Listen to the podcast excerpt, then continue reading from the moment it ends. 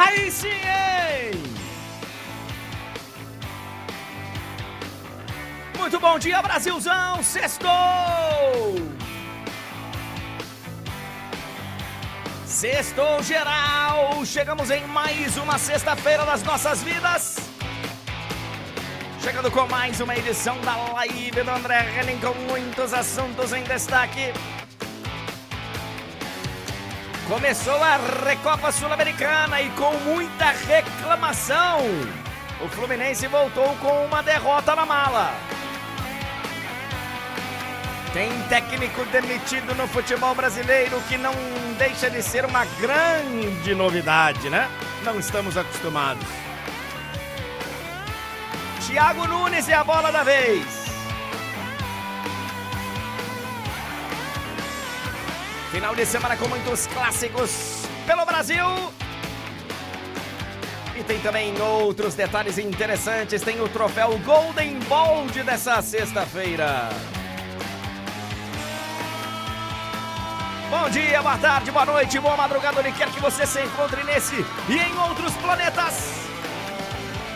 São nove horas e dois minutos.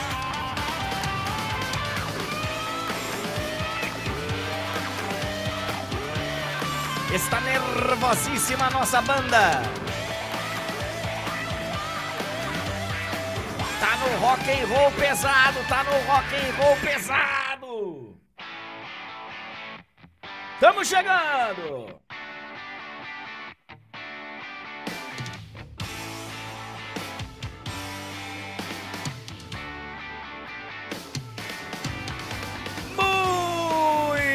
Obrigado, banda. Muito obrigado, muito obrigado, muito obrigado, muito obrigado. Sejam todos bem-vindos a mais uma edição da live do André Henning. A gente adora a live. A gente adora. Mas quando é de sexta-feira, melhor ainda, hein? Quando é de sexta-feira, melhor ainda. Daqui a pouquinho já dá meio-dia e a gente já, para quem pode, né? Já começa a curtir o final de semana. Como eu só vou trabalhar no domingo, final do dia, dá para curtir um pouquinho também o final de semana. É, boas-vindas a galera que tá chegando aqui na Vermelhinha, galera do YouTube. Já deixa o like, gente. Já deixa o like, já senta o dedo no like e quebra essa pra nós, dá aquela fortalecida. Muito obrigado a galera que está na Twitch, na Roxinha. Muito obrigado a todos. Muito obrigado também a você que está no Facebook, você que está no TikTok e você que está nas caixinhas e nos links espalhados aí pela grande rede. Não estamos aqui para julgar ninguém. Estamos aqui para trazer um programa com alegria, principalmente, com alegria. Se não for com alegria, não adianta, cara. Claro que a gente fala de assuntos aqui que são lamentáveis, mas o a essência tem que ser de felicidade, tem que ser um momento de celebração, da gente estar tá feliz aqui. Eu sei que tem um monte de gente mal-humorada pra cacete no mundo e que vem no chat e já começa a falar desde cedo. Eu já sei o que vai falar sobre não sei o que, eu já sei o que, não sei o que. Ah, velho, eu não tenho paciência para isso, viu? Eu quero é fazer coisas que tragam, sabe, prazer e mesmo que seja uma obrigação, mesmo que seja no seu trabalho, mesmo que seja, mesmo que num momento ou outro você esteja, pô, cara, tá duro hoje ir pro trampo, tá duro ir. Eu sei, isso acontece, é evidente, evidente. Mas a vida fica mais leve se a gente fizer as coisas com, com alegria e com paz no coração. Olha aqui, ó, é... tem muitos assuntos hoje, tá? Tem muitos assuntos hoje. Hoje tem troféu Golden Bold. Tem. Tem. E para quem não conhece ainda o nosso troféu Golden Bold, a gente é, escolhe aqui o personagem da semana. Caraca, o ganho tá bem alto aqui, hein, Tulhão? A gente escolhe o personagem da semana, mas já aumentei. E ele pode ser um personagem positivo ou negativo. No caso do negativo, ele ganha simbolicamente o troféu, mas a gente não manda não, a gente não gasta o, o Sedex pra mandar pro cara. Né? Tá louco. Eu queria aqui no meu comentário inicial, antes da gente falar bastante, tem, ó, Botafogo pra falar, Eu falei que o prazo de validade estava acabando. Eu falei. Vamos falar do Fluminense que tá reclamando pra caramba lá do jogo contra a LDU, da arbitragem. Vamos falar da Copa do Brasil. Ontem tivemos vários jogos, alguns times que conseguiram espantar a zebra, outros não. Vamos falar, tem vários assuntos, tem vários assuntos, vários assuntos. Tem mais mais notícias sobre o caso Daniel Alves, mas eu quero mais uma vez falar sobre o que aconteceu com o ônibus da delegação do Fortaleza na quarta-feira lá em Recife. Eu até equivocadamente aqui no comentário de ontem falei que o jogo tinha sido na Ilha do Retiro. Por força do hábito, o jogo foi na Arena Pernambuco e peço desculpas aqui pela falha. Mas ela não muda em nada o conteúdo do que eu falei ontem e do que eu vou falar hoje mais uma vez. Inclusive pegando como base uma entrevista dada pelo presidente do Fortaleza, Alex Santiago. E ele falou exatamente o que eu disse ontem aqui. Que o Fortaleza vai tratar o assunto e está tratando o assunto como tentativa de homicídio e terrorismo. Que foi exatamente o que eu falei ontem. Falei, gente, isso é um atentado terrorista. Isso é uma tentativa de homicídio. Os caras não estavam ali para jogar bomba no ônibus de uma delegação de um time de futebol para chamar atenção, para fazer graça. Eles estavam tentando matar essas pessoas. E assim tem que ser tratado o tema. Eu li, inclusive, que eram entre 80 e 100 torcedores. Imaginem. 100 pessoas se reunirem para jogar pedras e bombas num ônibus com uma delegação de um clube de futebol. É tentativa de homicídio. É um ato terrorista, sim, senhor. A gente precisa falar as coisas como elas são. E aí, eu vou mais uma vez bater na tecla, por várias razões. Pela gravidade do tema, é... pelas novas informações que chegam, e também para não cair no esquecimento. Porque eu tenho repetido aqui com frequência. Tá virando, sabe, algo banal. Ontem alguns clubes se manifestaram, olha, repudiamos. A CBF, repudiamos. Procuradoria do STJD pede pro esporte agora jogar sem torcida. O Fortaleza, com razão, pede para não jogar enquanto seus atletas não estiverem recuperados. O Escobar, por exemplo, tá com 13 pontos no rosto. Tudo isso, ok. Mas não adianta nada. Não adianta nada. Tem que ser feito, as notas precisam ser publicadas, é, as suspensões precisam acontecer, as punições. Ok. Mas vai ser a primeira vez que um time vai jogar sem torcida?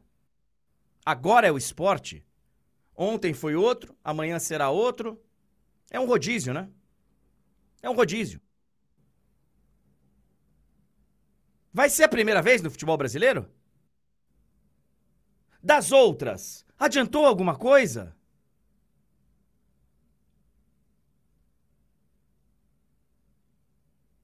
Ah, emitimos aqui uma nota em apoio. Tá, foi a primeira vez? E adiantou alguma coisa das outras?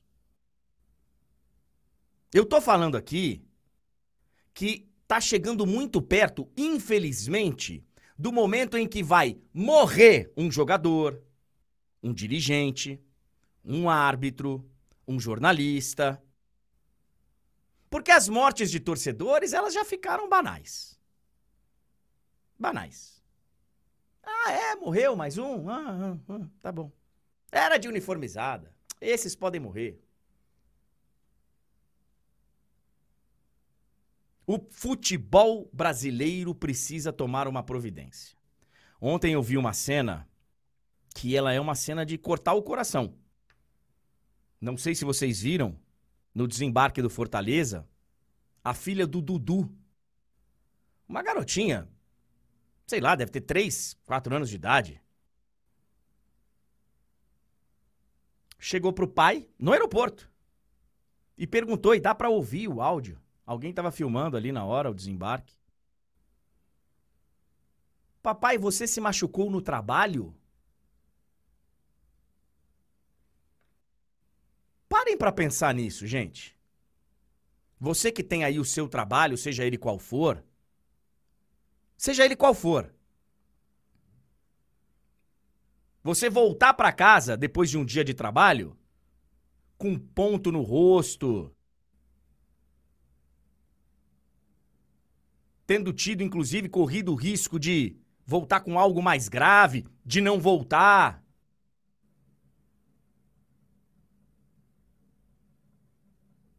É, foi no trabalho. Eu quase morri hoje no trabalho.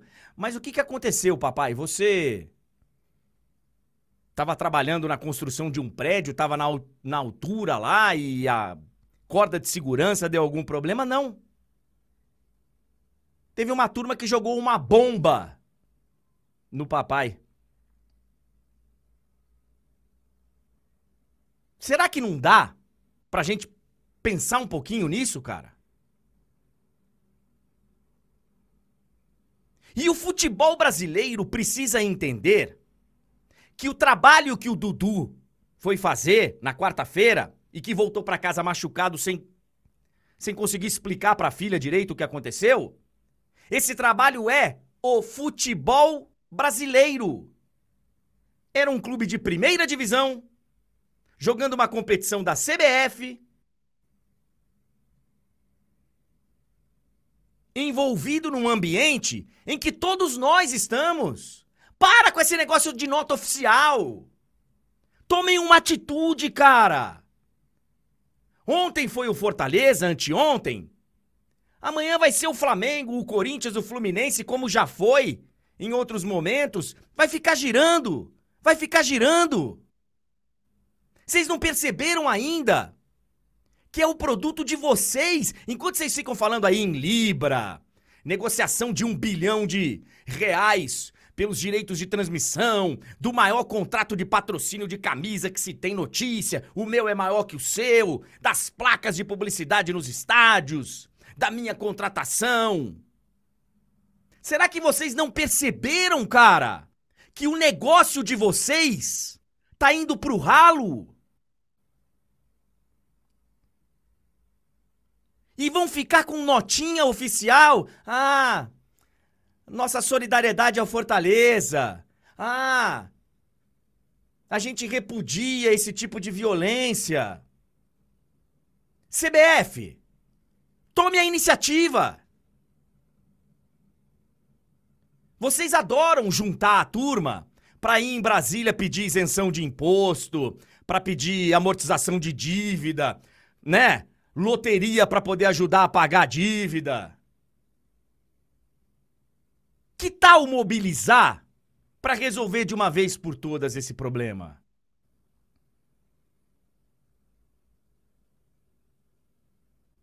Tá tranquilo ir para um estádio de futebol hoje?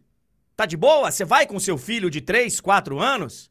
Primeira vez dele no estádio e tal? Você vai num clássico aí do seu estado? Usando o transporte público e tal, com seu filho de 3, 4 anos de idade? Parabéns, cara, você é corajoso. Para não dizer meio maluco também.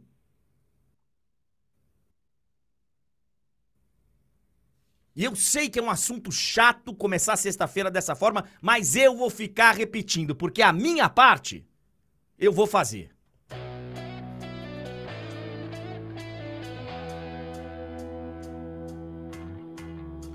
9 horas e 15 minutos. Ah! 23 de fevereiro, última sexta-feira do mês de fevereiro, hein? Última sexta do mês de fevereiro. Na próxima já estaremos em março. Já estaremos em março. Obrigado, galera que tá aqui na Twitch, galera que tá no YouTube. Deixa o joinha aí, tá? Clica no like aí pra nós, galera do, do YouTube. Por favor. Bom dia, seu Túlio Ligeiro! Temos vários assuntos hoje. Hoje tem troféu Golden Bald. Hoje vai ser difícil o troféu não ir para um personagem porque ele foi relevante de uma maneira negativa, né? Vai ser difícil. Os concorrentes são todos da parte negativa nessa semana. Infelizmente. Mas a gente fala sobre isso no final do programa.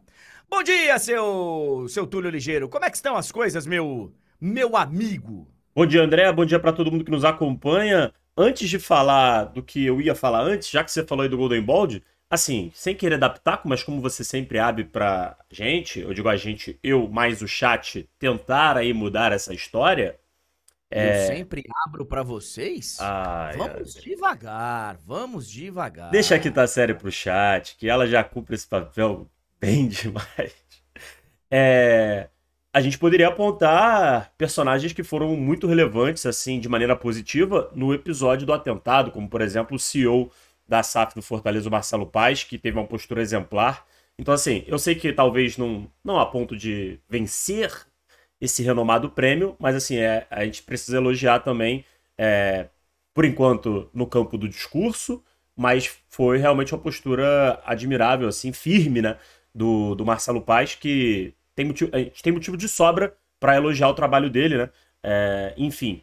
Mas é sobre isso, André, só para completar, assim, toda essa questão que você falou, você estava aí falando muito bem, não adianta, na vida isso vale para várias coisas, tá? Mas não adianta você repetir os mesmos atos, ter as mesmas respostas e ficar repetindo, esperando que algo diferente aconteça. Não adianta você vir de anos e anos e anos de notinha, de jogo sem público, como você estava falando, e as coisas, o, o que causa isso tudo, continua acontecendo. Então, você precisa o quê? Tomar uma atitude diferente. E é isso que você estava pedindo, e é isso que a gente espera, uma mudança na contramedida, né? A violência está aí há anos e anos e anos nos estádios de futebol. Uma medida diferente não é tomada. Por isso que ela volta. É por isso. É por isso que ela volta. É. Eu fico imaginando se isso tivesse acontecido na Argentina, por exemplo. É, os argentinos têm uma maneira diferente de lidar com as coisas e eles, têm, eles são muito mais unidos e muito mais. Teria parado o campeonato. Em vários lugares do mundo. Teria parado, bola rolando. A bola não vai rolar enquanto a gente não tomar aqui uma. fazer uma mobilização generalizada, ter um plano junto com o Ministério Público, com as forças de segurança, com o Ministério, com. Aqui, ah, emite uma nota. E amanhã vai ser, pode ser, e possivelmente será contra você mesmo, porque só tá girando, só tá girando. Enfim, temos, temos muitos destaques hoje, né, Tulhão? E assim, André, que fique claro, né? A gente não tá dizendo que o tipo de punição que é aplicada hoje, que ela deveria ser deixada de lado. A gente tá dizendo que medidas mais. Sozinho não adianta. É, é sozinho não adianta. Exatamente. Você tem sozinho que... não adianta. A gente já viu. Sozinho não adianta. Sozinho, o torcedor já viu que jogo sem público prejudica o time dele, que é pior pro time dele, que é pior para ele e continua fazendo. E, e, você vê aqui a reação. É, outro, aí o cara acende o sinalizador, que tá na regra lá, que não pode, você pode ter punição e tal. Ah, mas é um absurdo. Então vai lá, acende, fica sem jogar. E fica... Então, assim, e são vários e vários e vários exemplos. E é, o, o, que eu, o, que eu, o que eu só cobro mais e vou continuar cobrando aqui é que, por exemplo, a CBF ela não pode ser a responsável sozinha. Não pode mas ela tem a obrigação de tomar a iniciativa. É, ela que tem que. Por exemplo, a gente cobra muito aqui do poder público, porque, por exemplo, esse, esse incidente aconteceu na rua. Então, assim, é uma questão de segurança pública. Mas, no caso, é, envolvia o futebol. Então, a CBF, enquanto responsável pelo nosso futebol, deveria o quê? Cobrar o poder público por uma questão de segurança. Ela pode não ser responsável por é, garantir a segurança no entorno do estádio mas ela é responsável por cobrar que isso seja feito. E todos do futebol, todos, quando essa tragédia acontecer, como se, como se ela já não estivesse acontecendo, é o que eu tenho falado aqui. Já está acontecendo. É que já banalizou.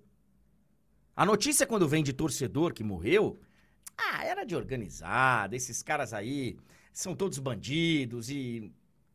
Já virou isso há algum tempo. Daqui a pouco vai morrer um jogador, vai morrer um árbitro, vai morrer um dirigente, vai morrer um jornalista, vai morrer. Aí vão falar: nossa, chegamos num ponto que não dá mais. E todos serão coniventes. Todos. Todos. Que estão aí sentando em nota oficial, em nota de repúdio. Então, assim, alguém tem que tomar iniciativa, velho. Alguém tem que ter a proatividade de falar: escuta, deu, né? Ontem, anteontem, os dirigentes do futebol carioca estavam reunidos, sentados numa mesa, para ver lá negócio de tentar melhorar a arbitragem, o presidente da federação pedindo para criticar menos o campeonato e tal. Eles estavam lá reunidos.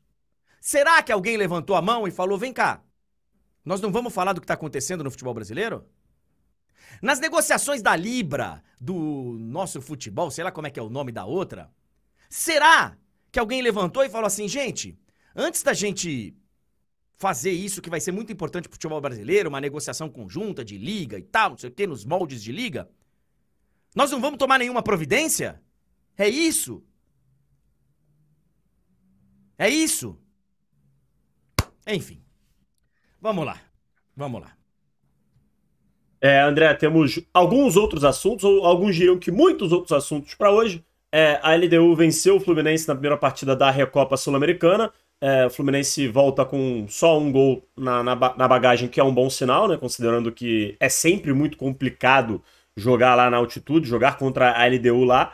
É, só que é claro, né? A sensação que fica é sim de que o Fluminense foi prejudicado, vamos falar sobre isso. Então, assim, o, o torcedor fica com aquele sentimento de que poderia ter voltado com um resultado melhor e que a arbitragem com certeza passa por isso.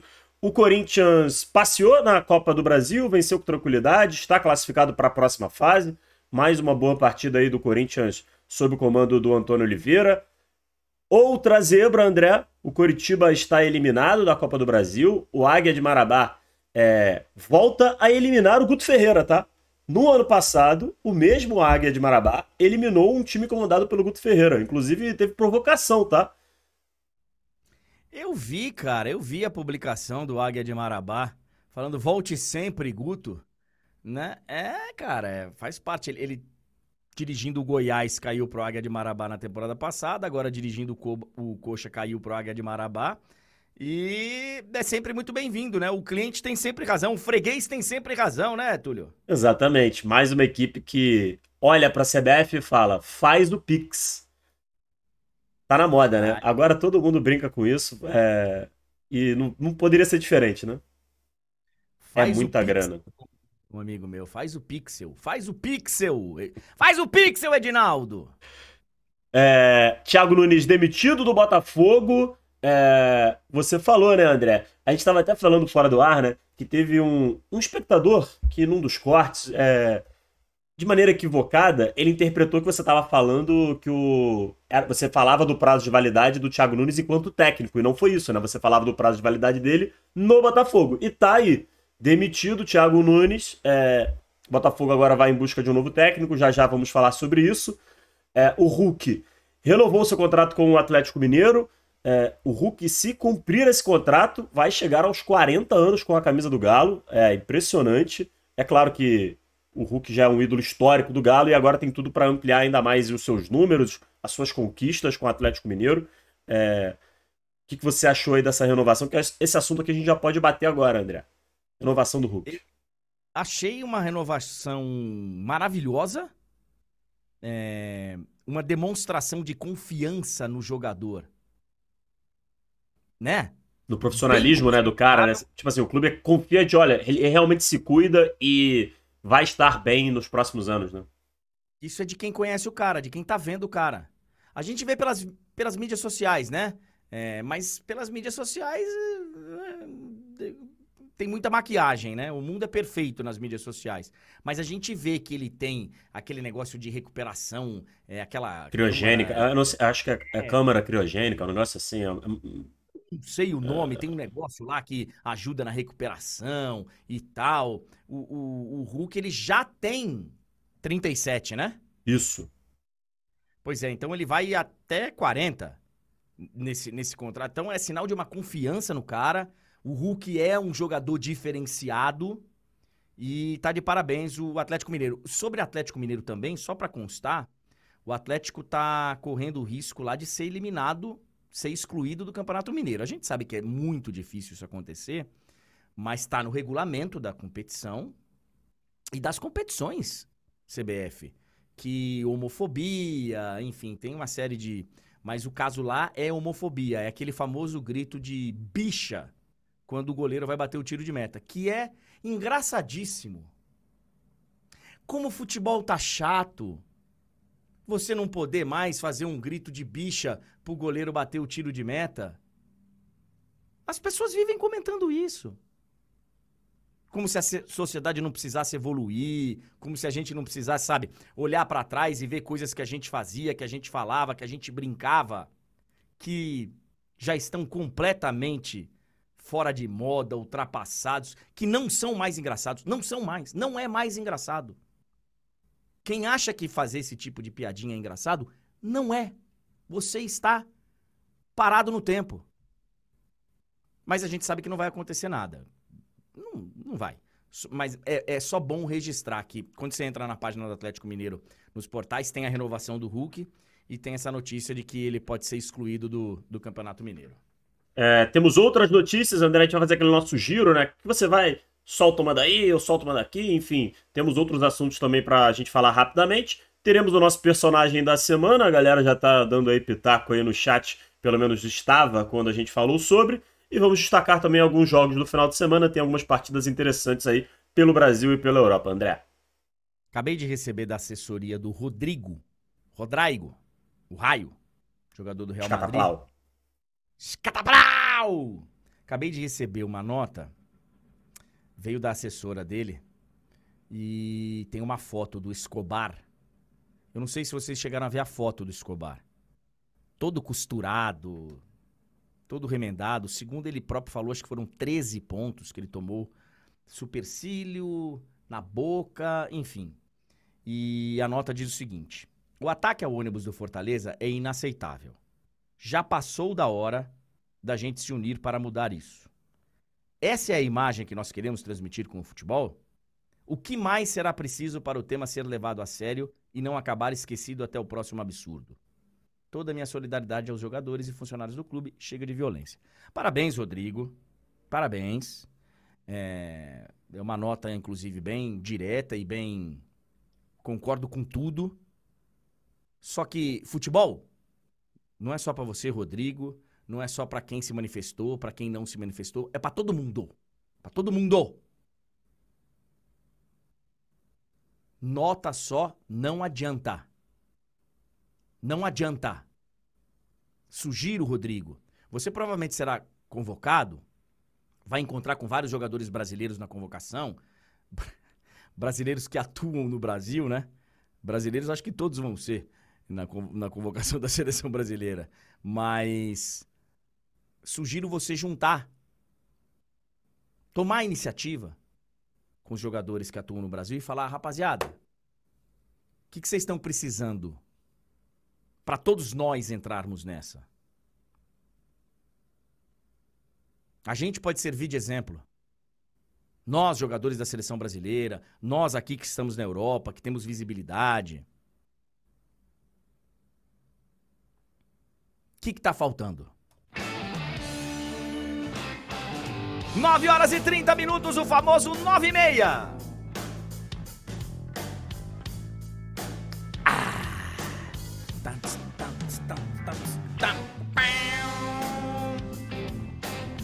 É, vamos então logo direto aos principais assuntos. A bola rolou ontem, rolou pela primeira partida da Recopa, Recopa Sul-Americana, que é aquele jogo é compatível com a Supercopa da Europa. Só que a Supercopa é jogo único, campo, estádio escolhido previamente, que na maioria das vezes é neutro, mas é um lugar escolhido com antecedência. Normalmente era no Luiz XV, lá em Mônaco. Mas agora começou a girar e tal. E. Só que com a diferença que aqui na, na, na Sul-América, na Sudamérica, a gente tem dois jogos, né? Ida e volta.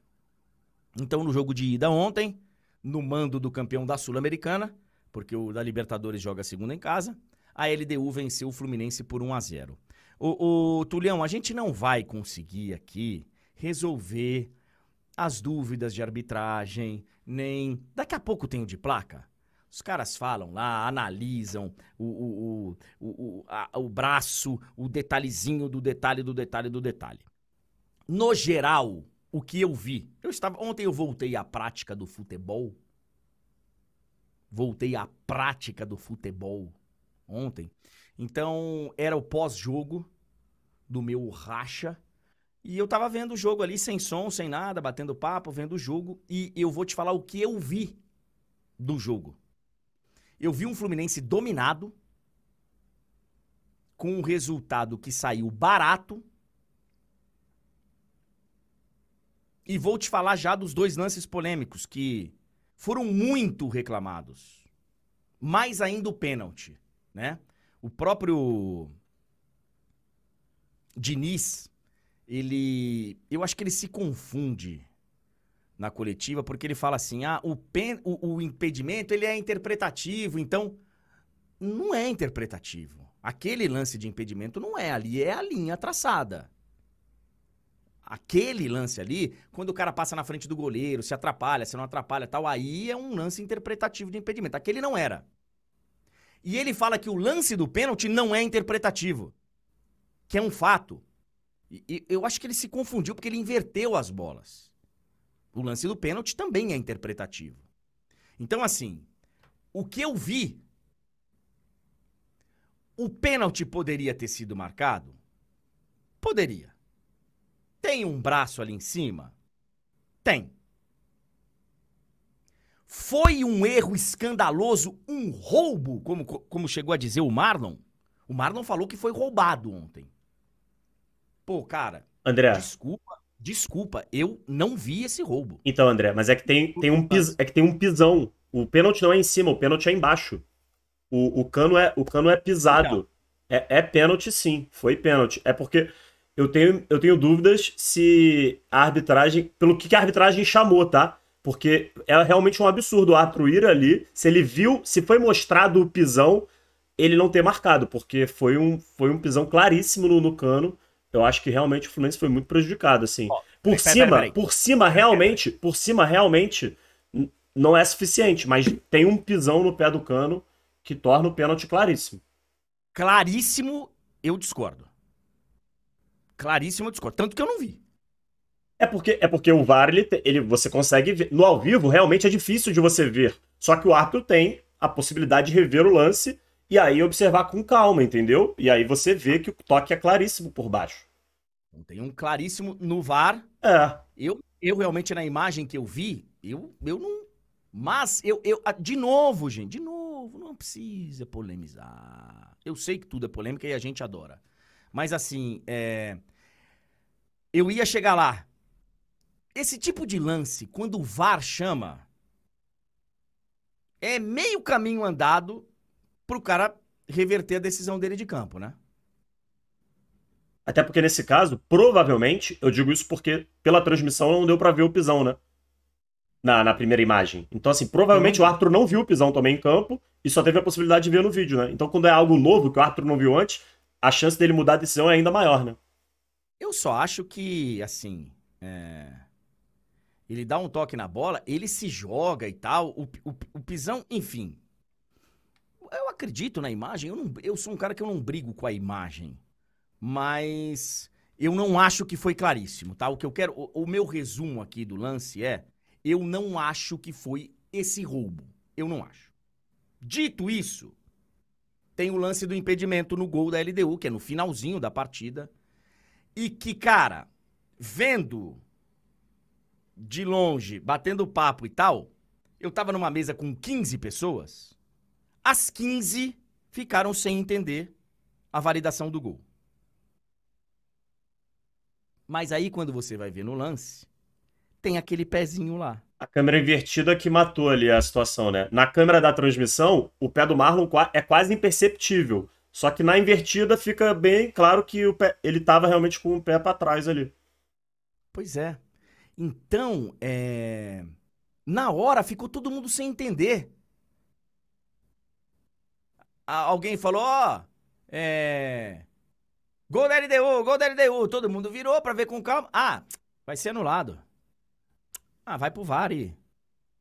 Dali a pouco, já virei de costas pra televisão, já tô batendo papo de novo, enchi o copo, aquele negócio todo, todo aquele processo que você sabe bem como funciona, Tulhão.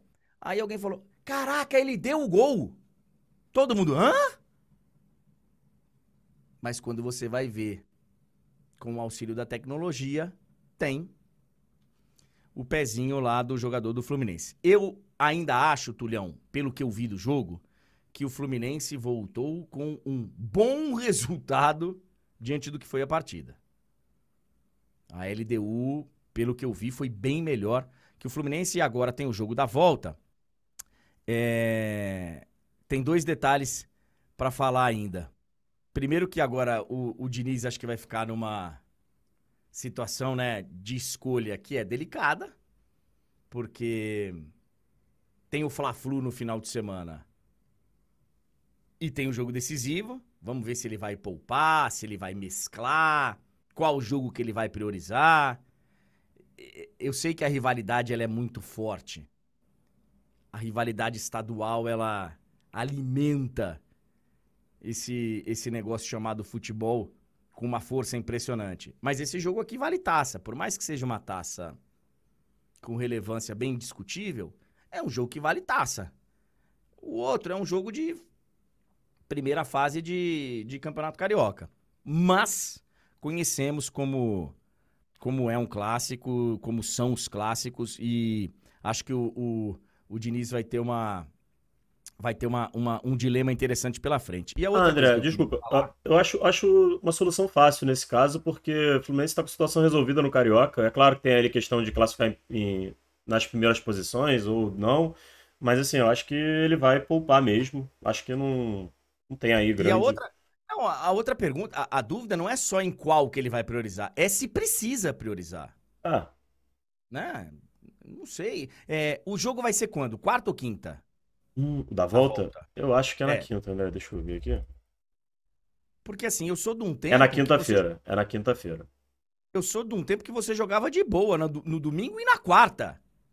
Ainda mais domingo e quinta. Mas hoje em dia o futebol, ele. Ele realmente ele tá ali no detalhe, tá no, no rendimento físico, sendo bem analisado e sendo bem. Inclusive, né? André, é, inclusive sobre isso, eu vi algumas pessoas falando tentando dar uma, entre aspas, passada de pano ali, né? Como o povo gosta de falar, eu, a gente não gosta desse termo, mas é. Falando, ah, não, o time titular do Fluminense está fazendo um dos seus primeiros jogos, tá, foi pouco utilizado ainda, voltou depois e tal. Se você quiser colocar qualquer culpa na altitude, eu vou fechar com você. Mas nessa questão de início ali dos jogos e tudo mais, aí você tem que olhar para o outro lado. O seu adversário fez o primeiro jogo oficial na temporada. Então, assim, você tem que escolher um ponto para tentar dar uma aliviada na partida é um pouco abaixo que o Fluminense fez. Eu acho que o principal ponto realmente foi a altitude. Mas assim, é botar na conta do, da pouca minutagem nessa temporada, eu acho complicado porque o adversário, beleza, tinha vantagem de altitude, mas era o seu primeiro jogo oficial. Então, acho que a galera tem que pensar bem aí na hora de, de tentar dar uma aliviada. É, eu acho que o, o fator altitude ele tem sempre que ser considerado. Sim. Sempre tem que ser considerado. Por mais que Quito seja uma altitude que ela é bem menos impactante do que La Paz, Oruro e adjacências, mas 2.850 metros é uma altitude, altitude bem considerável e, lá de, de Quito. E além de ser considerável, André, a gente precisa também ressaltar o quê? Uma coisa é você pegar o Aurora numa altitude parecida, igual o Botafogo pegou nessa mesma semana, que eu acho que é um bom comparativo, que é um time que você olha e fala: esse time é fraco.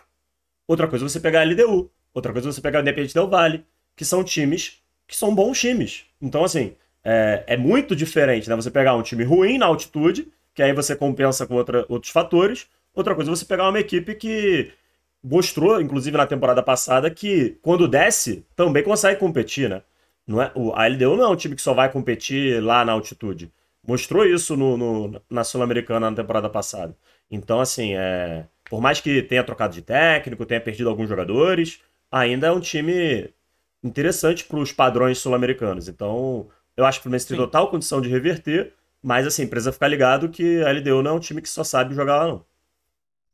É, e, e queria só destacar também o Felipe Melo na entrevista coletiva, porque encerrada a entrevista, ele estava dando entrevista junto com o Diniz, encerradas as perguntas, ele interrompeu lá o.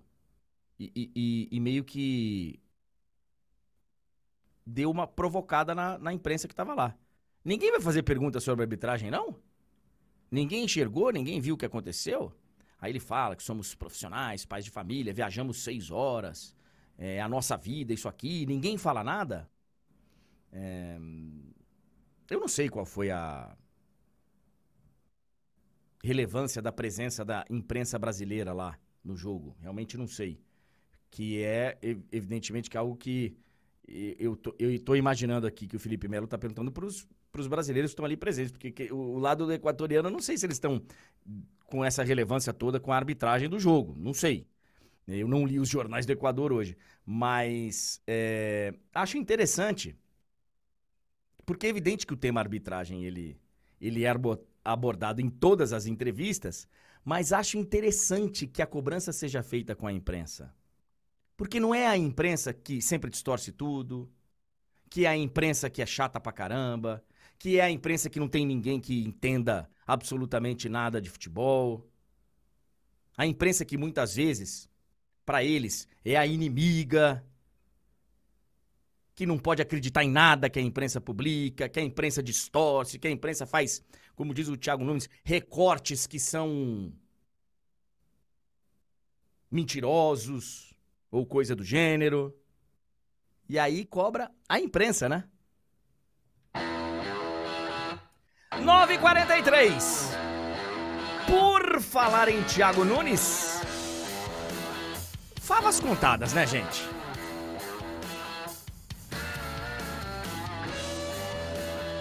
Favas contadas, né? Aliás, quando ele foi contratado na temporada passada, eu levantei a questão aqui e joguei no ar. Pô, será mesmo que o Thiago Nunes é o cara para comandar o Botafogo nessa reta final de Brasileirão? Se ele vai ser ou não o cara da temporada que vem, ou seja, essa, aí realmente não temos como dizer. Thiago Nunes tem um tempo fora do Brasil. Os últimos trabalhos dele no Brasil foram ruins. Tava lá no Esporte em Cristal, no Peru, enfim.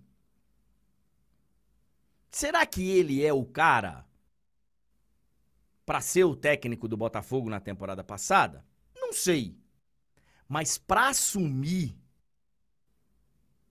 o Botafogo numa reta final de brasileiro que precisava ter um. Eu achei muito esquisita a contratação dele. A escolha dele. E aí, depois do que aconteceu dentro de campo, em 23, e repetindo a dose em 24, com tudo que está constantemente acontecendo em campo com o Botafogo a declaração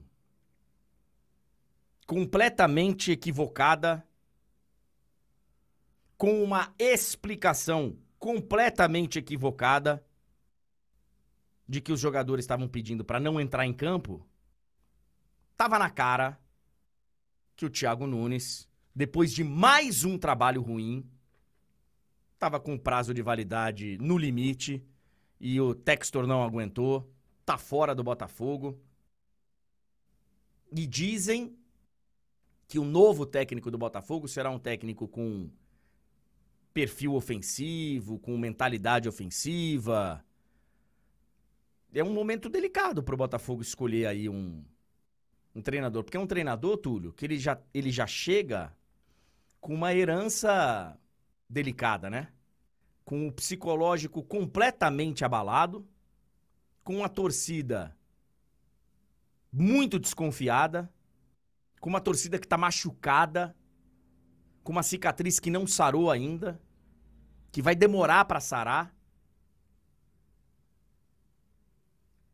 Vamos ver quem vai ser esse novo técnico. Você já chegou a ouvir algum nome, ô Túlio? Tem alguma coisa circulando de nome de treinador? Que eu já vi que vai ser um perfil ofensivo. É, até onde eu vi, não, André. O, mas o ponto aqui é que além de todo esse esse histórico aí recente que você falou de lado psicológico dos jogadores, da torcida e tudo mais, o próximo técnico, isso é outro ponto muito importante e relevante, ele vai receber pouco pouco de bom assim de legado no campo também, né? Porque é importante a gente falar, o Botafogo tá realmente com esses problemas todos no, no, aspecto mental, mas dentro de campo também a coisa não tá legal. Não é que tipo assim, ah não, beleza, é, o time até consegue jogar bem, mas de repente se desmonta. Não, o time não está bem, as coisas não estavam fluindo também dentro de campo. Inclusive, as informações são de que o Textor.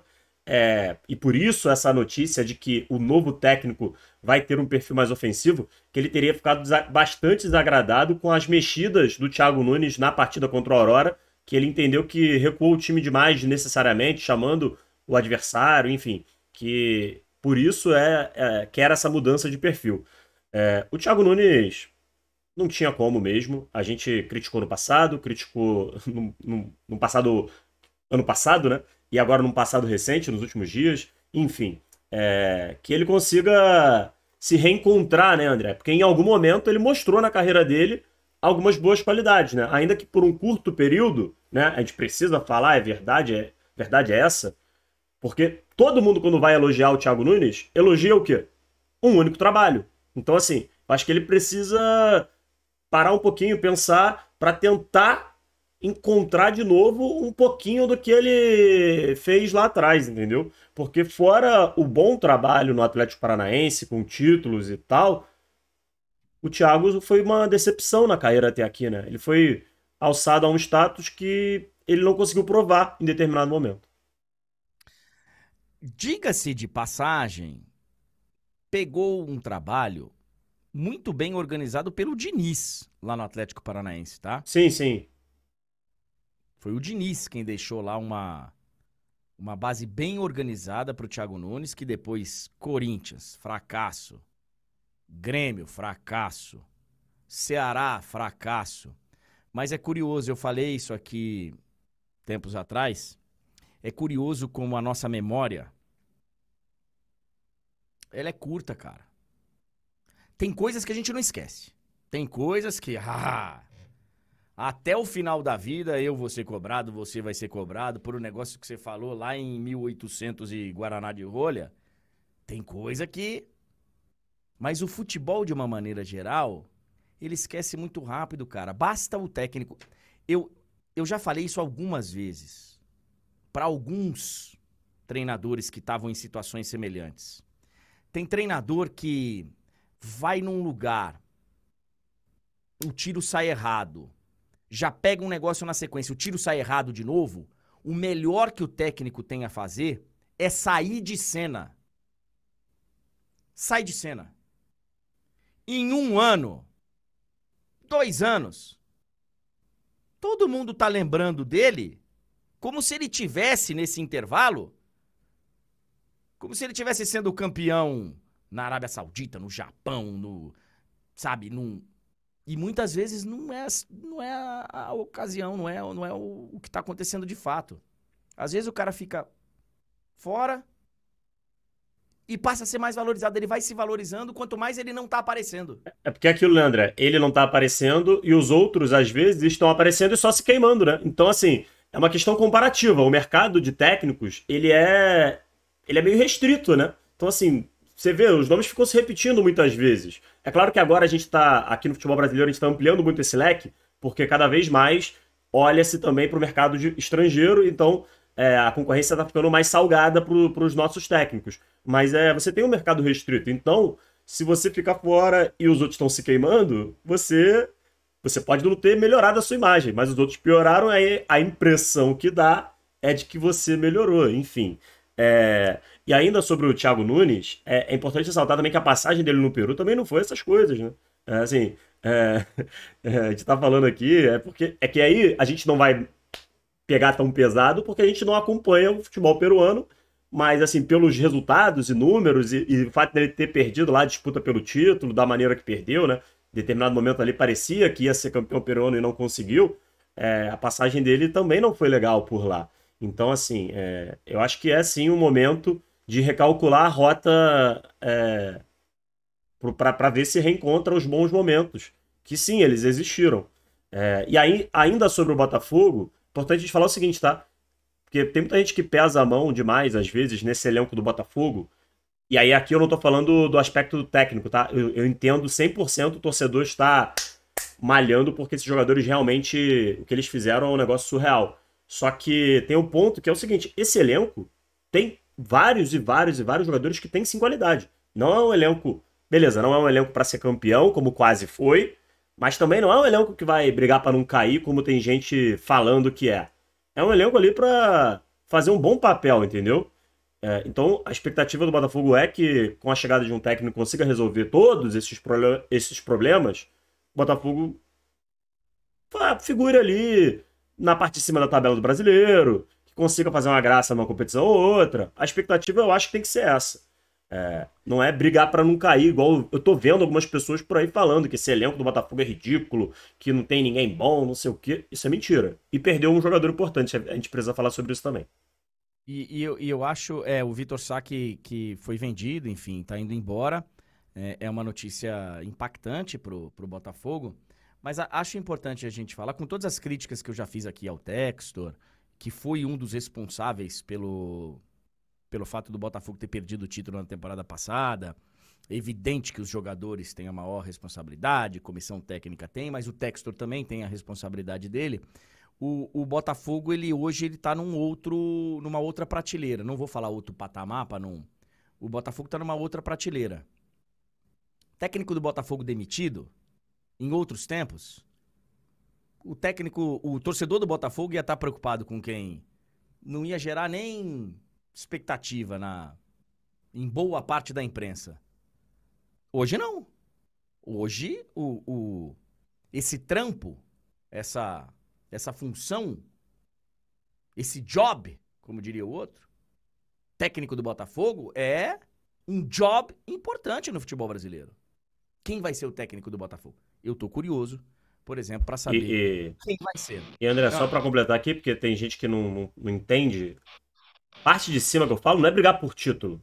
É. Décimo lugar, você tá na parte de cima da tabela do brasileiro. Tá na parte de cima, na metade de cima, né? Na metade de cima tá. Olha aqui, ó, temos também alguns resultados interessantes de Copa do Brasil. É, os resultados todos e tal, gente vocês entram no Sofa Score, no Flash Score, sei lá. Vocês entram lá e veem todos os resultados. Mas assim, alguns destaques, que são aqueles clubes Série A, Série B e tal, os clubes que que correram risco, sim. Tá aí o Cruzeiro que foi eliminado. Tá aí o Coritiba que foi eliminado. Ontem o outro grande em campo era o Corinthians. O Corinthians espantou a zebra e venceu o Cianorte lá em Maringá por 3 a 0 com dois gols de Romero. Com dois gols de Romero. E, e eu falei recentemente, numa transmissão do Corinthians. Qual foi o jogo que eu narrei do Corinthians? São Bernardo e Corinthians. Mas e, e narrei também Santos e Corinthians. Acho que eu falei no Santos e Corinthians. E eu, e eu falei alguma coisa do tipo. O Romero, cara. Eu sei que tem muita gente que torce a, o rosto para falar do Romero. Ele é um dos jogadores mais importantes do Corinthians nos últimos anos. Isso é um fato, tá? Isso é um fato. É um fato. Ah, mas o Romero não joga nada. Ah, o Romero é isso. Ah, o Romero é aquilo. Isso aí é uma opinião sua, que você tem todo o direito de ter. Mas a importância dele pro Corinthians é enorme. É enorme. E o Corinthians venceu com dois dele. E um que foi a jogada do Wesley, né? Mas tá aí Rafael contra. O clima no, no Corinthians é outro. Já deu para perceber. As entrevistas do Antônio Oliveira, mais leves. É, tá, tá nítido que o astral é outro hoje no Corinthians. Corinthians tem um jogo importantíssimo no domingo contra a Ponte Preta. Importantíssimo. Corinthians ainda tá vivo, ainda tá lutando por vaga no Paulista. Tem que ganhar. Tem que ganhar. Tem que ganhar. Não tem outra alternativa que não seja a vitória. No domingo estaremos juntos, tá? A partir de 7h15 da noite, a bola vai rolar às 8 Estarei lá na Neoquímica Arena com Vitor Sérgio Rodrigues, com Maestro Douglas, com Aline Nastari, com Ricardinho Martins. Provavelmente com chuva, porque a Tainá Espinosa vai estar tá lá. Maldade, maldade. Mas a Tainá Espinosa, ela tem levado chuva para vários lugares, inclusive. É, ela, ela rompe fronteiras. Porque ela foi no carnaval em Salvador, caiu o mundo, velho, no dia que ela tava lá. É, Tainá Espinosa vai apresentar o nosso pré-jogo, tem último lance depois, enfim. Grande cobertura no domingo, 7h15 da noite. Atenção, torcedor do Corinthians. Jogo exclusivo. Só na TNT Esportes você vai acompanhar esse jogo. E temos clássicos no final de semana espalhados pelo Brasil, né, Tulhão? Tem Fla-Flu no Rio de Janeiro. Tem Grenal. Você estava me falando alguns clássicos que nós vamos ter nesse final de semana. Você lembra de alguns deles? Alguns outros? É, temos também América Mineiro e Atlético no sábado e também Náutico Esporte também no sábado. Galera que tá aí ligada no chat pode trazer aí outros clássicos pelo Brasil. É, e temos também na Europa, André, final da Copa da Liga, Chelsea-Liverpool, no domingo. Alguns dos jogos aí que podemos destacar nesse final de semana. Final já, né? É, final da Copa da Liga. É a terceira competição na Inglaterra, mas é uma taça, né? É, já é uma possibilidade do Klopp levantar uma taça nessa despedida. E é também uma possibilidade desse novo Chelsea, quem sabe, levantar uma taça e ver se dá uma melhorada, né? Porque a temporada do Chelsea não é lá essas coisas, muito longe disso. Por exemplo, o Harry Kane nunca levantou essa taça. É. é, é e pior que o, é o último, foi o último título do Tottenham, né? Só que foi antes do Kane começar a jogar. É, eu li uma notícia, acho que foi no GE. Não sei se você foi impactado, Tulhão. Que o Tite, Tite, tem Fla-Flu domingo? O Tite deu uma bronca no Gabigol nesse último jogo aí, do meio de semana, foi Boa Vista? 4x0. Acho, acho, que, acho que foi, boa... foi, é. foi, foi, foi, sim, foi Boa Vista. Que é o jogo que o Pedro sai vaiado, o Gabigol entra aplaudido e tal, não sei o quê. Enfim. É... Tinha uma câmera acompanhando lá o Tite e tal. E aí a, a, a notícia está aí publicada, está aí nos portais. Ela dá conta do seguinte. Quando sai o pênalti, o Gabigol tá pronto para entrar. Ele já estava no processo final ali de aquecimento. E quando ele percebe que o árbitro dá o pênalti, ele começa a bater no peito e, e meio que pedindo pro Tite para entrar para ele bater o pênalti. E o Tite não, não o atende. Ele até parece que fala com o Arrascaeta, eu acho, para ver se o Arrascaeta bate e não o Pedro, enfim tem uma movimentação do Gabigol para ele entrar e bater o pênalti. A substituição não é feita. Quem bate o pênalti e desperdiça é o Pedro. A gente já sabe, a gente já falou, já comentou. E aí, no vestiário, na conversa que tem no vestiário, em que é normal, segundo a notícia, o Tite corrigir já algumas coisas. Ali ele já fala algum problema que aconteceu no jogo, algum comportamento diferente, enfim, ele já fala ali. E ele falou sobre o episódio. Ele falou: olha aqui, ó. Não faça mais isso, ou algo do gênero. É... Se fosse você dentro de campo, para ser substituído, você também teria batido. Eu não teria feito a substituição para te tirar a possibilidade de cobrar. Então, não gostei. De boa, estamos aqui jogando as claras e tal. Eu fiquei feliz, cara, com essa atitude do Tite. Não porque é o Gabigol, nem porque é o Pedro, nem porque é. É porque hoje ele tem uma estratégia para cobrança de pênalti. Ele pensou nisso. Ó, se tiver um pênalti e o cara que for bater for ser o cara que eu vou substituir, o outro, ele vai bater antes de ser substituído e tal. Eu fiquei feliz, cara, dele ter uma estratégia, porque a gente sabe que na Copa do Mundo não teve. É, André, só para falar, é, respeitando 100% aí a, a, a apuração do, dos amigos do, do GE, né? É, eu fico curioso para ver se alguém vai falar sobre esse caso, né? Assim, pelo que eu vi, pelo, não, assim, pelo que eu vi, parece que tá tudo bem, né?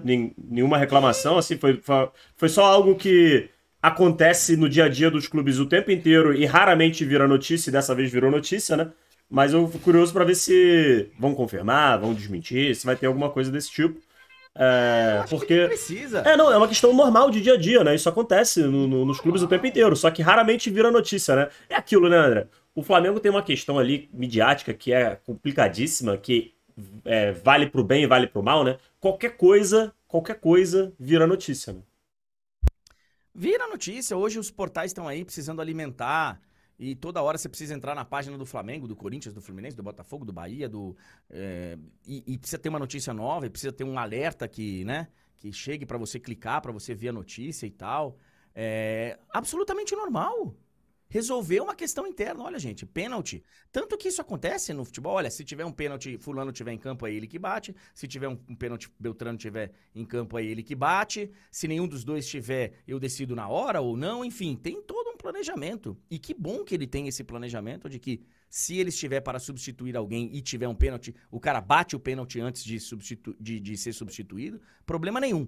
Porque na disputa de pênaltis na Copa do Mundo a gente não tinha. Eu tô, eu tô rindo aqui, André, sabe por quê? Porque teve um cara que ah. falou que tava puxando o saco do Tite, sendo que você tá ironizando o Tite. Tem gente que ia desenhar melhor as coisas, né, André?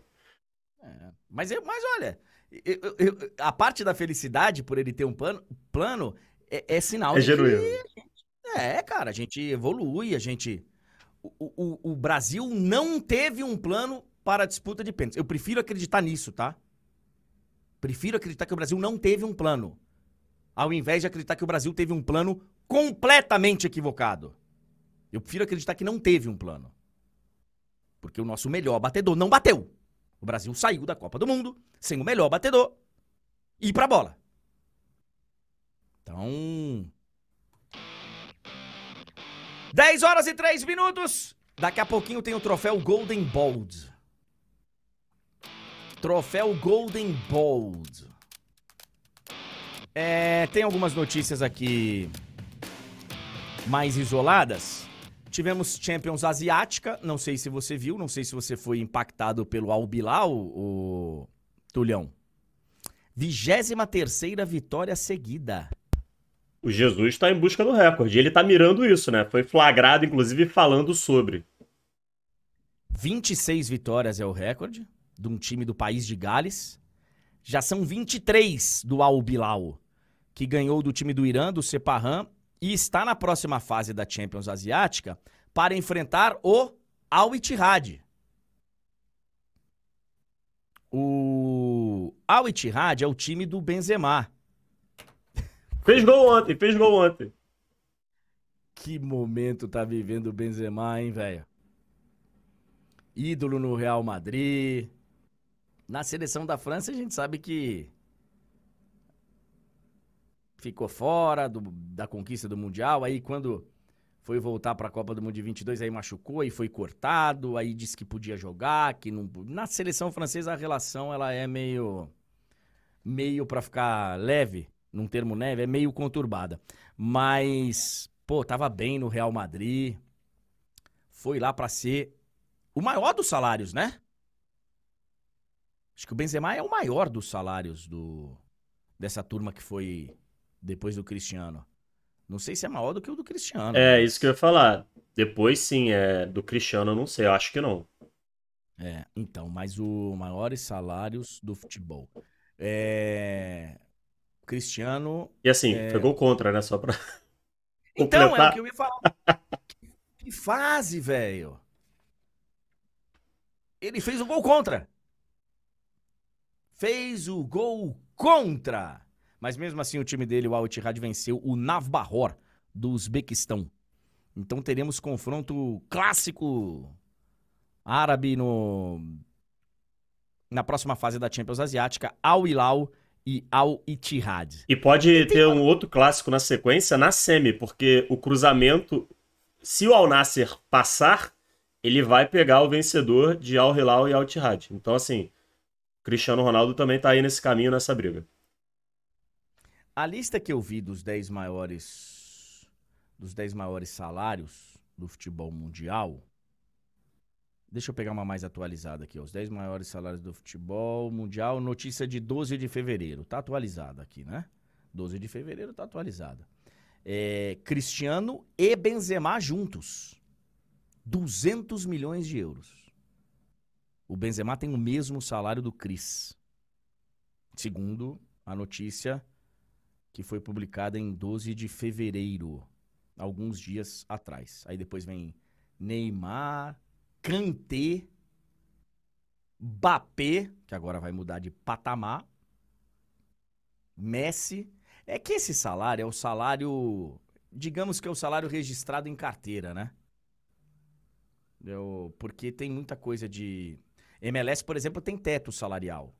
Tá aqui o Messi com 60 milhões, mas aí tem o contrato do não sei o quê, não sei o quê, do patrocínio, do. E aí acaba que. E a notícia boa que vem da, da Argentina. Mas só, pra completar, André, na MLS tem uma, a regra do jogador designado, né? Que é um jogador que ele não tem, ele não respeita o teto e ele conta como se fosse, né, dentro do teto. É tipo isso.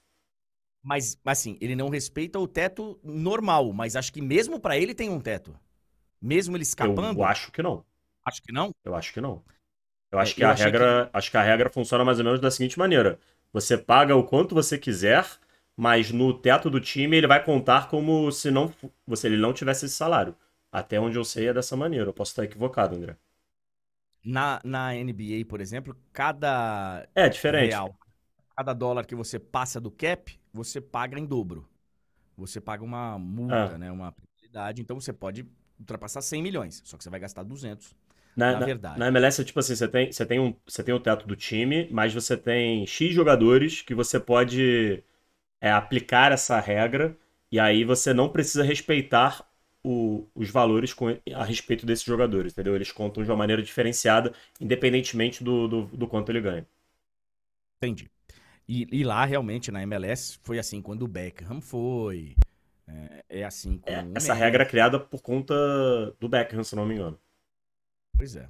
Ah, a notícia que vem da Argentina, já que estamos falando em Messi, o grande amigo dele com Agüero, é, pode ser que volte a jogar, cara.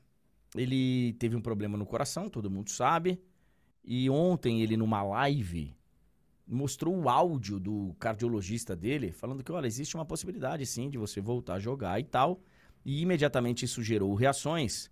Carlito Tevez, que é técnico do Independiente, abriu as portas para ele. Falou, ó, se quiser vir pra cá, estamos de portas abertas. Cada vez, cara, que eu lembro que o Carlito Teves é técnico de futebol, de primeira divisão e tal, né? Eu tomo um susto.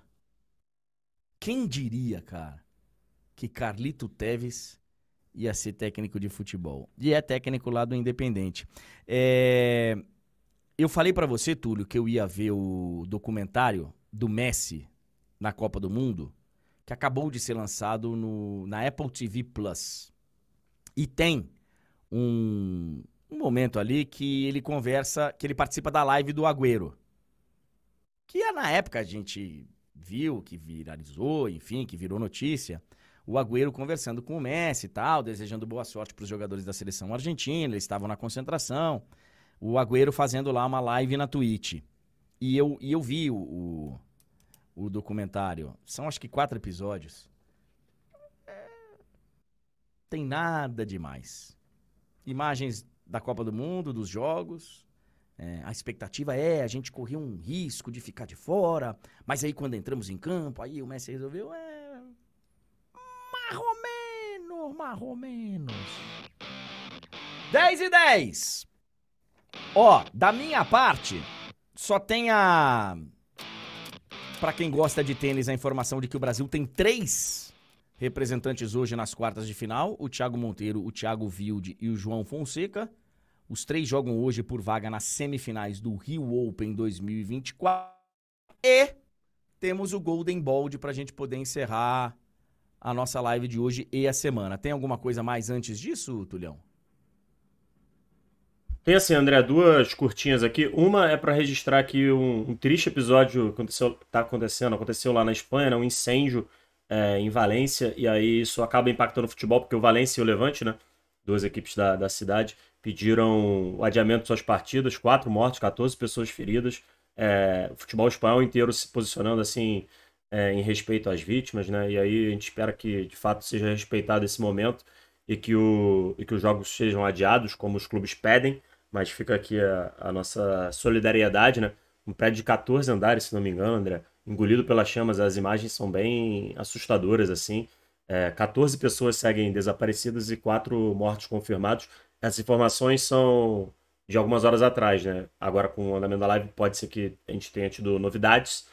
É, e aqui também para registrar, André, que tivemos o, o sorteio hoje pela manhã da Europa League. E esses são os confrontos das oitavas de final. Algumas equipes bem interessantes aí em busca dessa taça. É, o adversário do Liverpool, inclusive, vai ser um adversário interessante, né? A Esparta Praga. Ah, tá. Obrigado. É... O adversário da Roma é um adversário interessante. Brighton. Brighton. O adversário do, do West Ham também é um, é um adversário Freiburg. interessante. Freiburg. O adversário do Milan. É o, Sla é o Slavia. Eu, é, eu, é, eu achei que fosse o time da cervejaria. Eu não sei, cara, se tá chegando perto do meio-dia, mas eu vi o adversário do Milan já me deu sede. Será que é porque tá perto de meio-dia? É, Olympique de Marseille e Vidia Real, né? Isso. Benfica e Rangers. Bom confronto, bom confronto. Sporting e Atalanta, né? Isso. E Karabag e Bayer Leverkusen.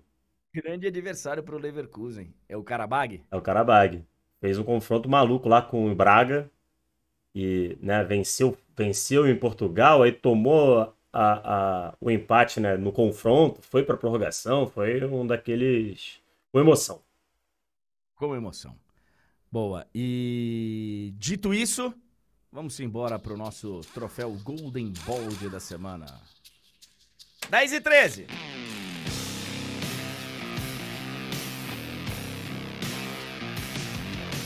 É a primeira vez que vai acontecer. Na verdade, o Golden Ball surgiu. Teve até alguém que perguntou: Golden Ball? O que quer dizer isso? Porque Bald é um trocadilho. É um trocadilho que alguém criou com muita criatividade com a minha careca. Bald, careca em inglês. Golden Ball, Golden Bald. Ele é um troféu criado pela nossa equipe de criação, perdão da redundância, a nossa equipe de criação que é composta por duas pessoas. Eu e Túlio Ligeiro. E a gente criou o troféu Golden Bald para homenagearmos o personagem da semana. Quem foi o personagem da semana? Quem foi o personagem? A caixinha de perguntas ela ficou pelo caminho. Foi um momento de glória da comunicação mundial, mas como tudo que é bom um dia tem que acabar, a gente colocou um ponto final para terminar por cima, para sair por cima com a caixa de perguntas. Então, o, o Túlio, a gente explicou, olha, o personagem da semana, ele não necessariamente é um personagem positivo e tal. Pode acontecer de ser o cara da semana, a cara da semana, mas de ser por uma razão ruim. E é o que está acontecendo nessa semana. Ele não vai receber o troféu Golden Ball. Nós não vamos mandar o troféu Golden Ball para ele. mas ele é o personagem da semana. O Daniel Alves. Não tem. Não tem outro cara pra, pra levar essa honraria, entre aspas. Porque, enfim, hoje é um cara condenado. Ainda cabe recurso, sim. Mas hoje ele é um cara condenado por estupro, né? Na legislação espanhola é violação sexual. Algumas notícias que surgiram aí nas últimas horas depois da condenação dele a quatro anos e meio de prisão lá na, lá na Espanha. A gente vai entendendo um pouco mais do que vai acontecer a partir de agora. A defesa vai recorrer, vai pedir inclusive a liberdade dele para que ele aguarde o recurso em liberdade. Isso, pelo que dizem os, os especialistas lá, isso é muito difícil de acontecer. É, ele está numa prisão preventiva hoje, que tem um máximo de dois anos. Ele já cumpriu um ano e pouco. Então, se não renovarem o pedido de prisão ou se não julgarem antes, tal, ele pode até sair daqui a um tempo. A gente aprendeu também que, como a pena dele é menor do que cinco anos, ele poderá pedir como troca do cumprimento lá de um, um percentual da pena a expulsão dele do país. Isso está previsto na legislação. O cara está condenado a menos de cinco anos, acho que é mais de um e menos de cinco. Ele pode, num determinado momento X lá, que a legislação permite, falar: tá bom, agora eu quero ser expulso, já cumpri tanto da pena, em troca da expulsão, ele. E aí tem que ver se primeiro a Espanha concederia esse. aceitaria esse pedido e o que a justiça brasileira faria com isso. Ele é um, é um cidadão brasileiro, enfim, a gente sabe que aqui no Brasil, por exemplo, o Robinho tá solto, que é um, um condenado em última instância lá na Itália, num acordo de extradição, você no Brasil não se extradita um cidadão brasileiro, enfim, tem toda a parte legal aí. Existe um movimento em Juazeiro, cidade dele, para que a estátua que existe na cidade em homenagem a ele seja retirada. Há uma movimentação de vários cidadãos de, Ju de Juazeiro e a prefeitura respondeu.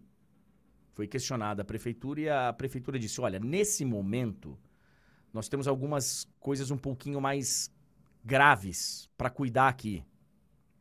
A gente está priorizando algumas outras coisas, mas vamos colocar isso na pauta para debate aí nos próximos meses. Então. E existe também, para a gente encerrar, uma possibilidade, Túlio, dele colocar mais uma grana como uma espécie de fiança um depósito em juízo para ele garantir que não vai fugir. Nesse pedido de liberdade, para ele aguardar em, né, para ele aguardar solto, porque existe o medo, né, o receio dele fugir do país. Ele, por exemplo, tem dupla cidadania, ele é espanhol, mas ele é também brasileiro. Ele encontraria abrigo aqui no Brasil facilmente. Então, por toda a questão legal, né, do Brasil não extraditar os seus cidadãos e tal. Isso vai até além da impunidade que a gente sabe que tem aqui. Mas é uma questão legal mesmo do cidadão brasileiro. Serve para mim, serve para você e serve para o Daniel Alves. Então, existe essa possibilidade. Só que ele está quebrado financeiramente. Aí ele vai ter que pedir de novo, né? Vai ter que contar com a boa vontade de novo. Ou do Neymar, ou do, da família Neymar ou de outras pessoas. Por enquanto eu não vi muita repercussão dos grandes amigos dele, do Daniel Alves, né? Eu não vi aí ninguém se manifestando, ninguém. Engraçado que é quando é para detonar o Casagrande, quando é para detonar alguns críticos de uma turminha, vixi, aí eles estão unidos e não é sempre que eles vêm a público não para para se manifestar sobre outros temas. É. é Tulião, algo, algo mais? O Daniel Alves não vai receber o troféu, não vou mandar para prisão lá em, em Barcelona, é, mas é o, é o personagem da semana. Só, só queria pontuar em relação a isso que a gente não sequer utilizou aí as artes que nós temos para o programa em respeito ao nosso próprio prêmio, porque o prêmio contempla personagens do ponto de vista negativo, mas a gente, quando acontecer, se, se infelizmente voltar a acontecer casos dessa magnitude, né, de crimes, e de crimes, assim, repugnantes, a gente vai voltar a tratar dessa maneira de não usar a, as artes, assim, né, vamos colocar dessa maneira, é, porque é o personagem da semana, mas por um aspecto totalmente negativo. E, e eu entendo o pessoal aí no chat que está falando, ah, não, não vamos dar mídia a, a isso, só que é importante falar sobre, porque é preciso tocar nessa, nesse ponto para conscientizar, para dar luz a algo que precisa ser tratado e, e falado. Se a gente ignorar o que está acontecendo, é, é, é, tem um lado ruim. Eu entendo quem fica falando, putz, vamos parar de falar dele. Eu acho que a gente tem que parar de falar dele em todos os outros aspectos. Né? Eu acho que a gente não tem que ficar lembrando do que ele fez na carreira dele, etc, etc, etc. Isso aí, beleza, concordo com quem tá falando que a gente tem que ignorá-lo. Mas eu acho que da condenação dele, das questões legais, a gente precisa vir aqui falar sobre, sim, porque é muito importante, é relevante, porque tem muita gente que, apesar da condenação, Tá aí. É, ontem a gente soltou um corte e a quantidade de pessoas que apareceu para ficar defendendo, para ficar falando que ah, não é isso, não é isso, pessoas que sequer conhecem o Daniel é, vindo defender, é assim, então é preciso sim falar sobre, é preciso, André.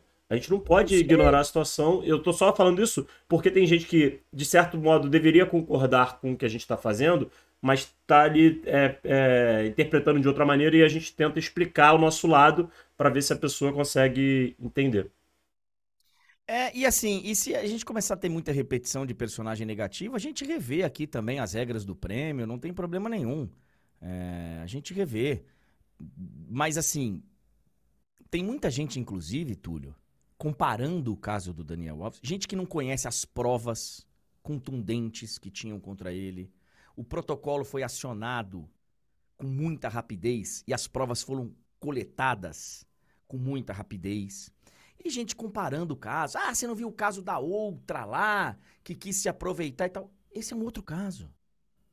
E aquele outro caso é um outro. E aquele outro é um outro. Esse caso do Daniel Alves tinham provas concretas, ele foi julgado na justiça espanhola com todo o direito à ampla defesa, contraditório, contou 200 versões diferentes, falou que não conhecia a moça, falou que o cara foi julgado. E agora ele como todo cidadão julgado pela e condenado pela justiça espanhola pode recorrer, ter um novo julgamento, mas não, não não venham comparar com, ah, mas o outro caso, tá vendo? E o que tem de generalização, Túlio? O que tem de generalização? Ah, essas mulheres, elas querem se aproveitar do jogador. Tem mulher que quer se aproveitar do jogador, do João? Tem. Tem homem que quer se aproveitar da mulher, do não sei o que, não sei o que? Tem. Tem ser humano que quer se aproveitar de um outro ser humano com algo que não tem nem nada sexual envolvido? Tem. Tem tem de tudo nesse mundo. Tem de tudo nesse planeta, coisas que você olha e fala: "Caraca, tem isso". Tem, infelizmente. Mas esse caso ele tinha provas contundentes, assim entendeu a justiça e assim a justiça o condenou. Ponto ele que corra atrás dos direitos dele, se assim o quiser, de recorrer e tal. E segue a vida. E segue a vida, meu irmão. Paga a pena dele. Depois fica não sei quanto tempo lá em liberdade vigiada. E ele toca a vida dele. Eu toco a minha, você toca a sua, Túlio. E espero que o senhor e a senhora que acompanham a nossa live também toquem a vida de vocês com muita alegria, com muita saúde e com muito juízo nessa sexta-feira, hein? com muito juízo nessa sexta-feira, porque daqui a pouquinho vai dar meio-dia. Meio-dia. Daqui a pouquinho tem o de placa. Galera que ainda não se inscreveu no canal do de placa, tá quase batendo um milhão. A hora é agora. youtube.com/barra de placa. E a partir de 7h15 da noite, domingo, estaremos juntos para Corinthians e Ponte Preta. Conto com a sua audiência, hein, Tulhão? Bom final de semana para você, meu amigo. Ah, André, certamente estarei acompanhando o amigo. Uma boa transmissão, um bom final de semana e reitero também um bom final de semana para nossa audiência, para o nosso chat. Um abraço para todo mundo e até a próxima, André. Boa, galera! Bom final de semana. Cuidem-se bem. Juízo e não se esqueçam, domingo 7h15, Campeonato Paulista na TNT e na HBO Max. Não, eu não tenho ingresso para esse jogo. Valeu, gente. Até a próxima.